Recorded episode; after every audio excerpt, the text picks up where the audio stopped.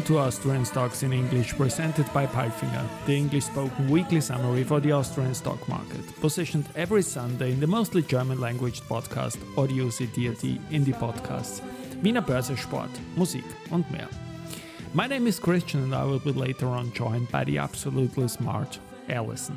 The following script is based on our 21st Austria Weekly and in week 45 ATX went slightly up.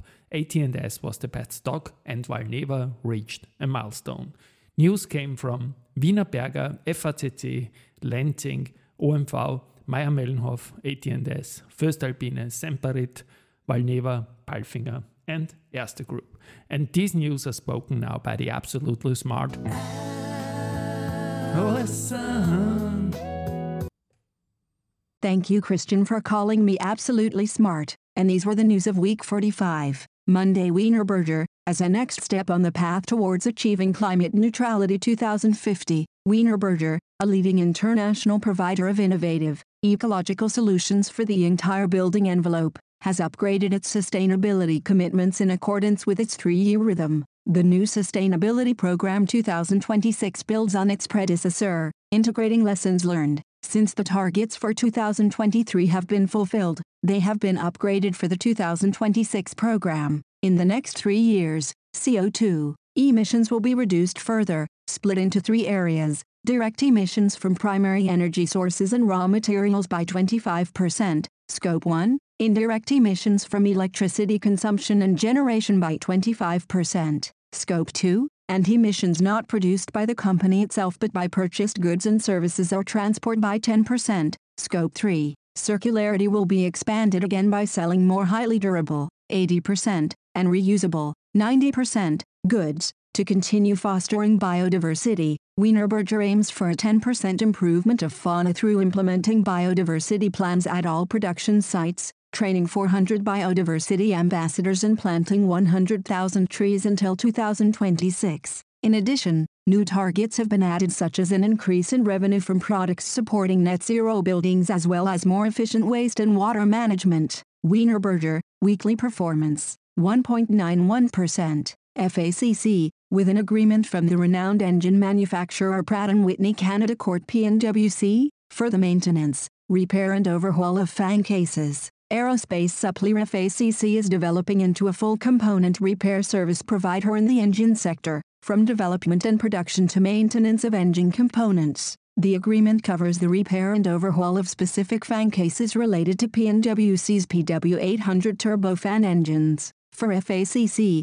this agreement with P&WC represents an important milestone, as the company is now evolving into a full component service provider in addition to the production of engine components. The multi-year contract has a high value for FACC, the company emphasized. FACC, weekly performance, 0.33%. Lenzing, the Lenzing Group, a supplier of specialty fibers for the textile and nonwovens industries, and the Swedish pulp producer Södra have received the ITMF Award 2023 in the category International Cooperation for their joint achievements in textile recycling and circular economy. The award was presented at the ITMF annual conference in Keqiao, China, on November 6, 2023. Lenzing, weekly performance, 0.41%. OMV, OMV and Wien Energy are working together in a joint venture called DEEP to make deep geothermal energy a reality in the greater Vienna area. They want to develop deep geothermal plants with output of up to 200 megawatts,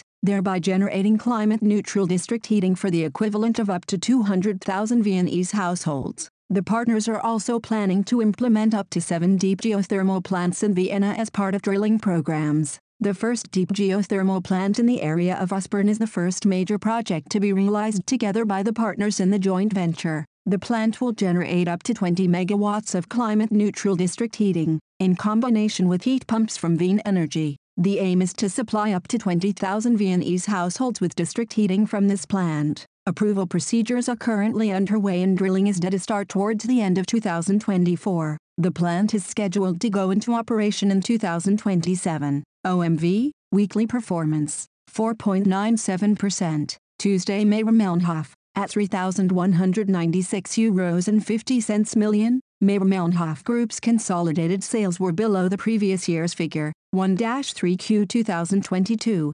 3,450 euros and 40 cents million. A primarily volume-related decline in the division MM Board and Paper contrasted with an acquisition and price-related increase in the division MM Packaging. Operating profit decreased by 292.4 million euros from 452.2 million euros to 159.8 million euros. Profit for the period decreased from 315.2 million euros to 91.2 million euros due to our continuous efforts to expand our competitiveness and quality leadership as well as the recent strategic investments in our plants and sustainable, innovative packaging products. MM is very well positioned to manage the current difficult market situation and to create long-term added value for our customers and shareholders, underlined CEO Peter Oswald. Mayr-Melnhof, weekly performance, 1.37%. AT&S, at an S, one of the world's leading manufacturers of IC substrates and PCBs, is proud to announce that it is providing IC substrates for global semiconductor company AMD.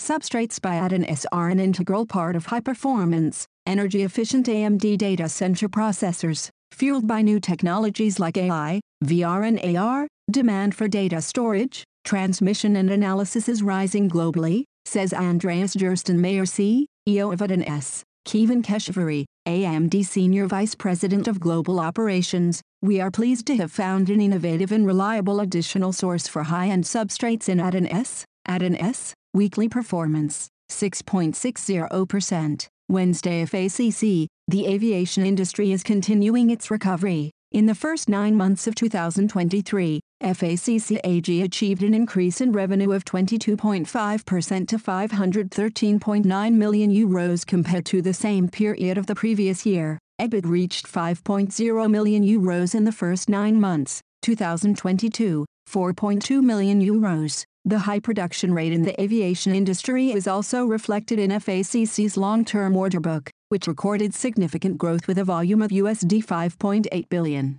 According to the company, the result for Q3 2023 is impacted by seasonally lower revenues in the summer months, challenges with the procurement of materials along the supply chain, training expenses for new employees and inflation, related cost increases, particularly in the HR area. Group revenue in 2023 is expected to increase by over 12% to 16% compared to 2022. In terms of earnings, management expects a reduced but positive result for the second half of the year compared to the first half. FACC, weekly performance, 0.33%. Voestalpine, after Steel and Technology Group Voestalpine achieved record levels of revenue and earnings in the first half of the 2022-23 business year, weaker financial performance indicators were recorded when compared year-over-year. Specifically, revenue decreased by 8.4% from 9.3 billion euros to 8.5 billion euros in the first half of 2023-24.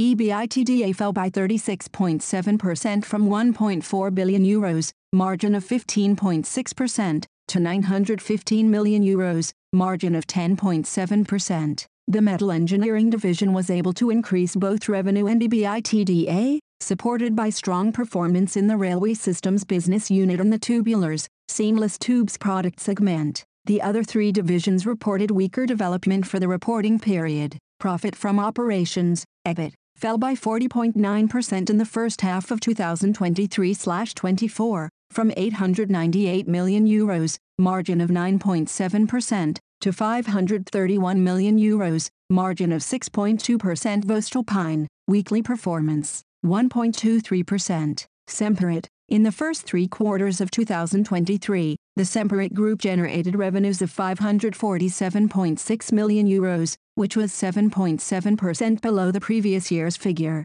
EBITDA from continued operations amounted to 56.8 million euros, 19 2022, 79.8 million euros, which included one-time effects of around 6.6 million euros from the transaction costs for the acquisition of the Rico Group, from profits recognized in advance in the purchase price allocation and from one-time severance payments for changes to the executive board and for reductions in headcount. At 15.7 million euros, earnings after tax from continued operations were positive, while earnings from the discontinued and now sold Sempermed segment developed negatively, as expected. Total earnings after tax thus amounted to euros minus 26.8 million, 19 2022, euros minus 34.6 million. Our business in the first three quarters was characterized by increasingly strong economic headwinds, in which we held our ground solidly and countered with measures to reduce costs and increase efficiency. At the same time, we successfully realized our transformation into an industrial rubber and elastomer specialist with the disposal of the medical business and took an important step towards growth with the acquisition of the Rico Group.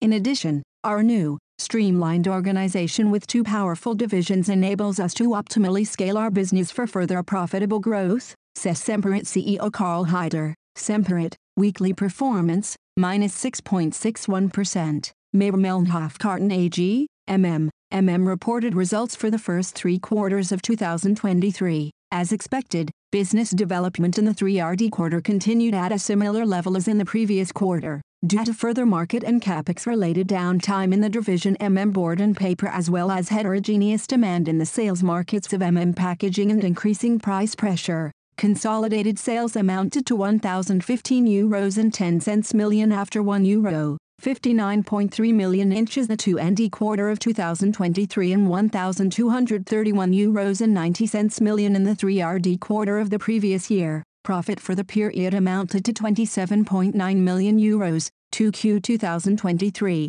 28.4 million euros, 3Q 2022, 109.4 million euros. Due to our continuous efforts to expand our competitiveness and quality leadership as well as the recent strategic investments in our plants and sustainable, innovative packaging products, MM is very well positioned to manage the current difficult market situation and to create long-term added value for our customers and shareholders, underlines CEO Peter Oswald. Mayr-Melnhof, weekly performance, 1.37%. Thursday, Wienerberger, operating in a persistently challenging macroeconomic environment, Wienerberger, provider of innovative, ecological solutions for the entire building envelope, successfully held its ground in the third quarter of 2023 sustaining the good performance of the first two quarters. Compared to the record-breaking year of 2022, the company generated strong results, especially in view of the decline in demand in all relevant end markets, with third-quarter revenues at group level of 3,286 euros million,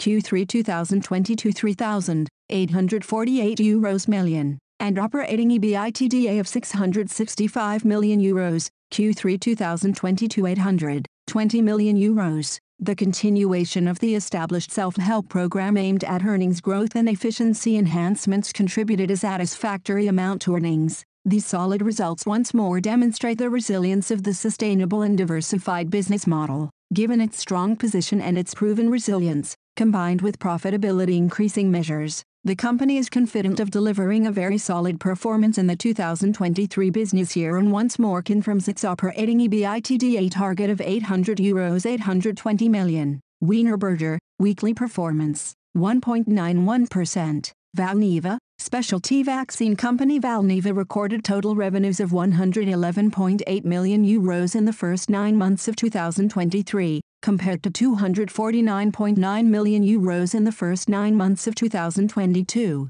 The 55.3% decrease was related to non-recurring revenues recorded in the prior year linked to the company's COVID-19 program. Adjusted EBITDA loss in the first nine months of 2023 was 46.0 million euros compared to an adjusted EBITDA loss of 38.0 million euros in the first nine months of 2022, as explained further below. Peter Bühler, Valneva's chief financial officer, commented, In the third quarter, we continued growing our commercial sales and are confident that we will meet our revenue target for the year. We remain focused on advancing our key R&D programs with a strong emphasis on working with the FDA to obtaining the first regulatory approval worldwide for a chikungunya vaccine. Valneva, weekly performance, 7.15%. Palfinger, Nexans Marine Operations returns to the Ulstein Verft shipyard in Norway to build a new and updated version of the DP3 cable-laying vessel Nexans Aurora, one of the most advanced vessels of its kind.